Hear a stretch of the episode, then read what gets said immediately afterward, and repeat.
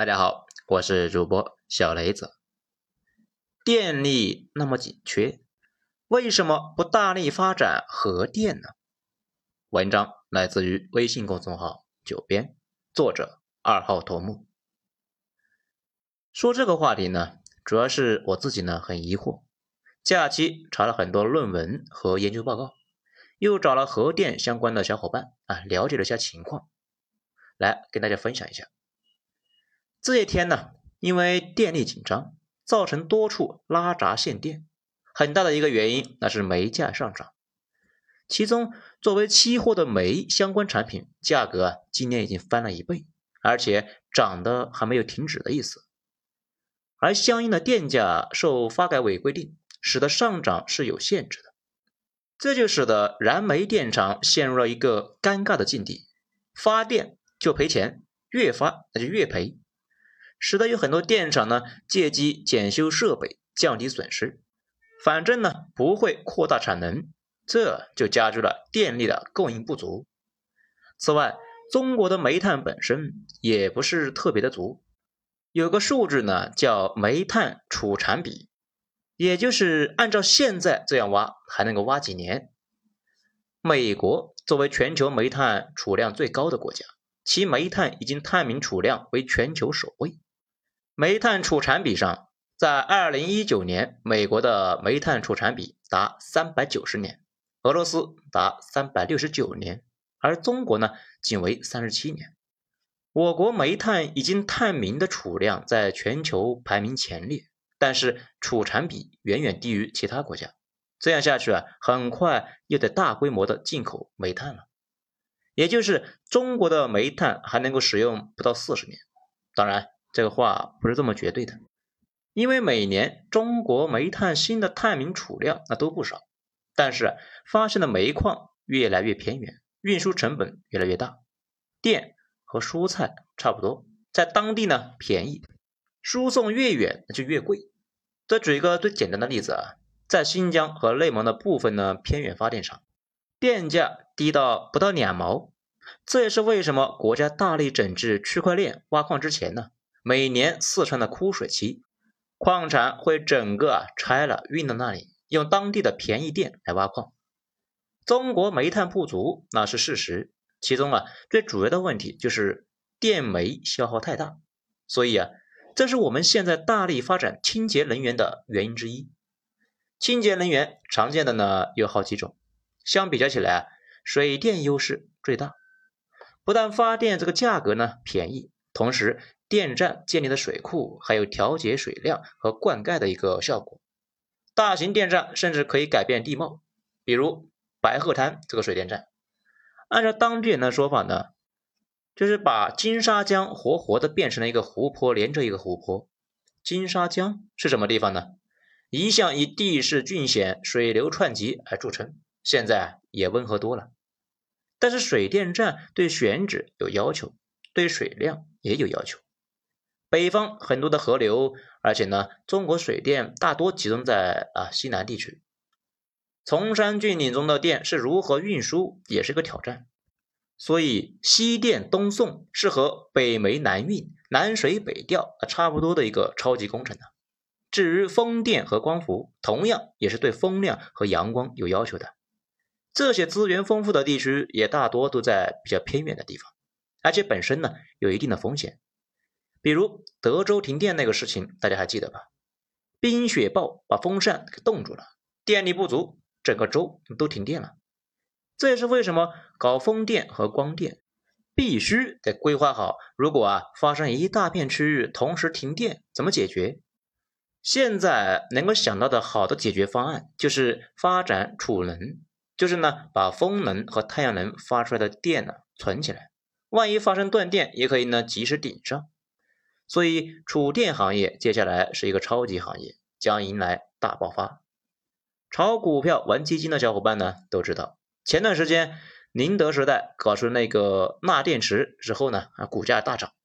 不仅仅是因为这个玩意啊比锂电池更便宜啊，但是呢比锂电池重得多啊。更重要的是，将来新能源相关的储能可能会用得着这个技术。到时候存储两三天的电量，万一呢好几天阴天或者是没有风，不至于一度电那都发不出来。在清洁能源中，按理说最得天独厚的就是核能了，但是核电站也是很麻烦的，选址那是个超级复杂的事情。首先要有大量的水源，因为核电站的运行和冷却需要大量的水。这也是为什么我国的核电站一般都是在沿海，法国和德国呢，他们一般都是建在湖边，或者为了建核电站，干脆啊搞一个大坝。这其次呢，不能够在地震带上，啊，这个大家都懂啊，不多说了。接下来是最敏感的民意问题。一般说核电站很安全，往往是因为啊深刻了解了核电站到底是怎么运转的，那才会有这种感觉。如果非常确信核电站非常安全，往往得有一些相关学历才能够那么言之凿凿。这问题是老百姓他又没有核物理相关的学位。他们怎么会懂呢？所以核电站选址向来非常麻烦，弄不好啊就会被抵制。这最后也是最麻烦的一个环节，也就是核废料的问题。这就跟煤炭烧完之后会有煤渣一样，核电厂发完电之后呢，也会产生大量的核废料。那一些是带着放射性的核废料是怎么处理，也是一个大麻烦。一般呢都是先回收一下可利用的成分。再装进特制的容器，掩埋到地下五百到一千米。这些核废料的放射性会持续上万年，所以核废料的掩埋场那本身也是极其昂贵的。毕竟，万一出了事，污染了地下水，那可就麻烦了。在这方面，法国作为核电站方面的扛把子，那研究的非常深的。了解了这一些，就知道发展核电这个事本身是需要考虑的事情，呢是非常非常多。而且涉及社会舆论和群众心态的问题，那就更复杂了。至于核电的效果，那就以我国最先进的自主发电机组华龙一号为例。一台华龙一号机组装机量是一百二十万千瓦时，每年生产一百亿度电，这个就相当于每年节约三百五十万吨煤，每年减少了近千万吨的二氧化碳的排放。相当于近一棵树一年吸收二氧化碳的量。这如果是火电呢？为了运这些煤，又要消耗大量的资源，开采呢又要消耗，开采破坏环境，这个修复又要需要。但是核电在很多人眼里面确实有个不足，就是什么呢？安全性。可以说啊，自从美国呢最开始使用核电，几十年来核电的发展被三次大事故啊拖了后腿。如果深入了解呢，这三次事故，其中技术问题不多啊，都是人的问题。第一次这个大事故啊，是美国一九七九年的三里岛事故，过程啊非常的无语啊。过程细节呢，咱们就不说啊，随便搜一下那就有。这事后分析呢，居然说是应急设备指示灯被边上的一张检修卡给挡住了，使得操作人员啊操作失误，差点呢出了大乱子。不过万幸它没爆炸呀。反应堆慢慢的降了温，虽然有少量的泄漏通过冷却水溢出了，但是呢没有大的泄漏。这个是对全世界的核电事业打击很大呀。在此之前，按照宣传的说法，对核技术的完全控制是可以实现的。美国政府更是宣布呢，核技术是一本万利、绝对安全的买卖。普通人觉得。既然核潜艇和核动力的航母带着反应堆在海上四处颠簸都没事的话，这一个多重保护的核电站能有什么问题呢？所以啊，那些年美国的核电站那开挂一样，十几年的时间建了几十个电站，一百多台反应堆，到现在呢还是全世界核电站最多的国家。全美国百分之二十的电力是来自于核电，但是问题就是这么发生的。三里岛使用的是美国核电建设技术呢，停滞了几十年，很长时间，美国核电公司要靠出口技术为生，直到多年以后才重新呢又开始建立新的核电站。如果小伙伴看过那个美国的著名的动画片《辛普森的一家》，这个啊这个片子呢是被美国人评为最伟大的动漫剧集，这里边的主人公。也是动漫界最著名的傻子霍莫，工作呢就是一个核电站的安全员。如果你看过他怎么上班的，就知道编剧在讽刺三里岛的核电站。在第二次呢，就是一九八六年的切尔诺贝利核电站的事故。这个事故呢，主要是因为一个安全设计的有瑕疵啊，还有就是操作人员严重的不规范。尽管切尔诺贝利这个事对苏联国力的影响并不大，不过啊，舆论上的影响那却大的离谱啊，以至于不少人想论证苏联倒闭的必然性，到现在也会把这个事给拿出来哎说一说。在第三次呢，就是福岛。二零一一年，日本福岛附近的海域发生了九级地震。地震发生之后呢，福岛的机组自动停机，开始啊给反应堆降温。但是地震造成的海啸，使得电力中断，没有足够的水来降温嘛，核心温度啊不断升高，最后发生了爆炸。但是最奇葩的核电站所有者的日本公司东电公司，几次神操作造成的事故不断扩大。啊，最终呢无法收拾，一直到今年，足足弄了十年。这按照国际原子能组织专家的说法呢，东电和日本政府活活把一起还没有三里岛严重的一个事故呢，四级事故给拖成了和切尔诺贝利一样的七级事故。而且福岛这个七级呢，并不是因为危害到达了七级，而是事故等级啊只有七级，他们顶格了呀。不仅如此。日本人还本着我错了，我鞠躬，可是呢，我就是不改这个工匠精神，现在还在向全世界输出伤害呀。福岛事故对核电的打击那很大，很多国家呢弄的是谈核色变，德国更是明确的表示要全面关停核设备，改为从法国买电，而法国是全世界第二大核电战国。核电占到全国发电量的百分之七十以上，直到现在，全世界的核电都还在低潮期。尤其民主国家的老百姓的态度啊，对国家政策影响太大了。用法国能源部的部长的话来说呢，就是一群博士们干的事啊，却需要普通人来决策，民众不放心，导致啊这些年新增的机组这个数量变少，而上世纪建设的很多机组已经达到了设计年限。要关闭了。不过，法国民众整体呢对核电的态度非常宽容。切尔诺贝利和福岛出事之后呢，全世界都在担忧法国会出问题。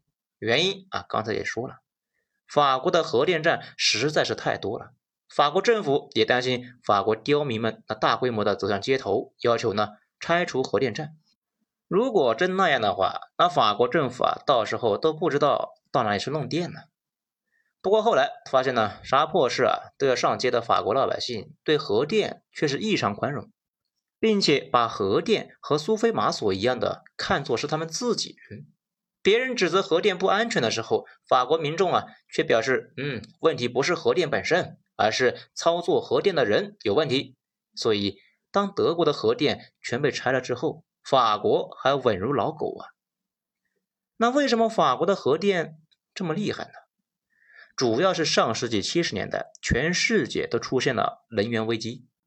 法国呢，考虑到自己没煤没气，政府啊却非常强势，准备以国家之力搞定这个困局。再又考虑到自己呢是知名的非洲酋长，去非洲看了一圈，这发现啊，非洲有不少铀矿，于是就开始搞核电大跃进。政府出钱搞定技术，从非洲挖矿，在法国发电，还出口创汇。核废料再埋回非洲，非洲啊，给了法国那真是倒了八辈子的霉啊！不过从客观上来说，法国的核电技术一日千里，成为了世界第一梯队。现在我国不少的项目依旧是在和法国合作。尽管现在是核电低潮，但是中国那是全世界唯一的例外。中国的核电正在稳步发展，其中呢原因很多。但是最主要的是，因为中国人的务实精神，对于一件事物不能盲目。美国二十世纪七十年代核电大跃进出了事，就三十年不建立新的机组，这种行为那是最要不得的呀。按照中国人的想法，那有问题就想办法解决嘛，有了方法就去实验，别人有技术那就去学习。这一步一步走，一点一点的试，那才是真正做实事啊！中国的核电机组在福岛事件之后，十年增加了四倍。二零二零年装机达到了五千万千瓦，世界第三。但是呢，核电的年发电量是三千六百亿度，这个数据啊已经是世界第二了。最主要的是新开工了十一台机组，这个数字多年来它都是全世界第一，并且可以确定。以后这每年核电新机组啊都会在十台左右，而且中国的核电设备是新式的第三代，具体原理呢咱们就不说了啊。尽管啊咱们大学呢是学过物理的，不过现在也忘得差不多了。就算是说出来呢，大家啊听着也乏味。只需要知道啊第三代的安全性和以前呢第二代设备相比，那是高了两个数量级，也就是我们常说的高了一百倍。更重要的是自有技术。中国的核电起步很晚，我们起步的时候，西方发达国家呢就大规模建设，它都开始了二十年了。当时只能够是引进国外技术，其中的困难那是难以描述啊。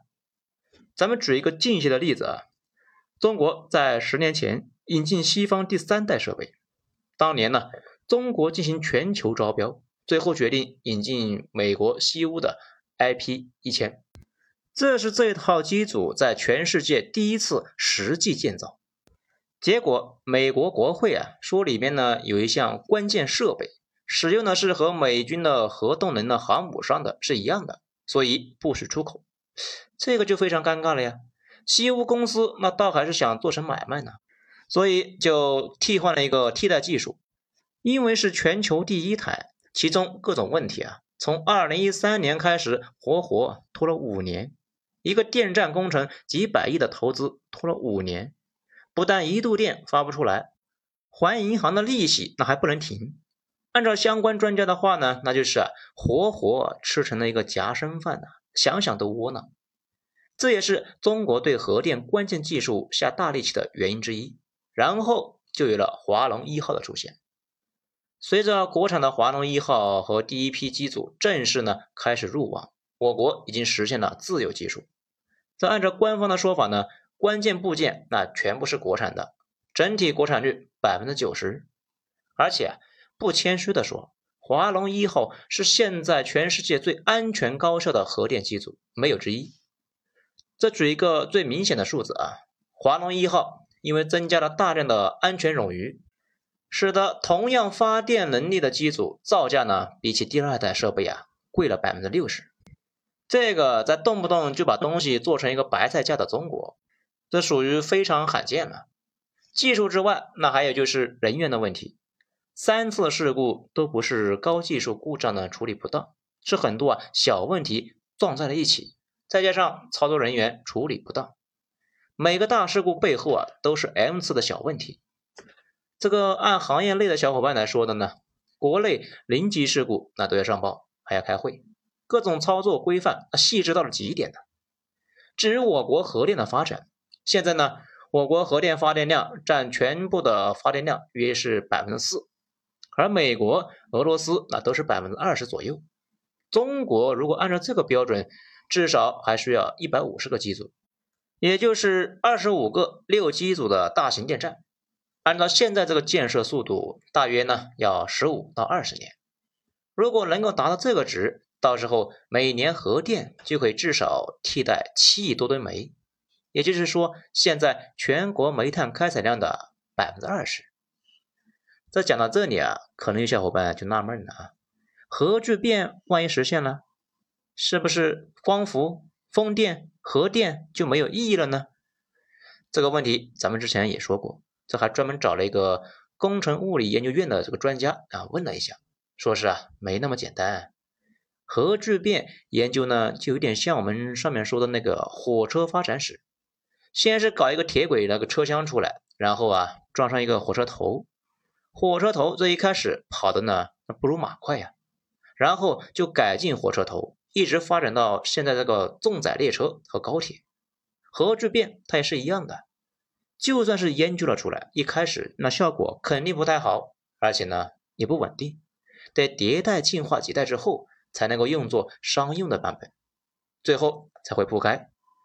但是这个过程呢，谁都说不准呢，可能需要几十年甚至一代人。所以说，核聚变还早啊。接下来，火电不会那么快的退出历史舞台，但是今后呢，会大幅放缓。光伏和风电那肯定是会大搞的。不过，储能这个事一天解决不了，新能源就一直处于发展阶段。青黄不接这一段呢，主要是以水电和核电来补充。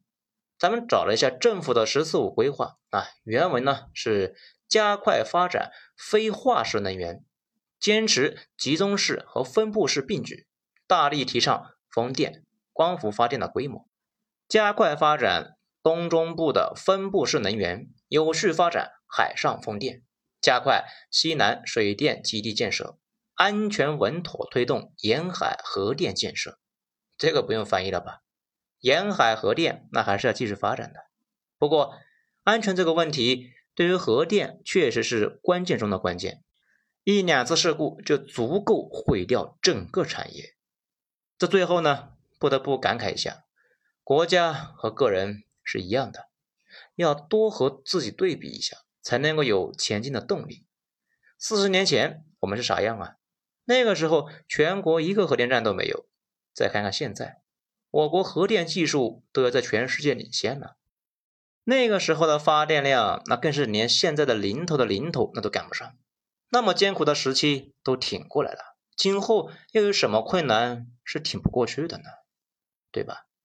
好，今天就说到这里，我是主播小雷子，精彩咱们下章接着继续，谢谢收听。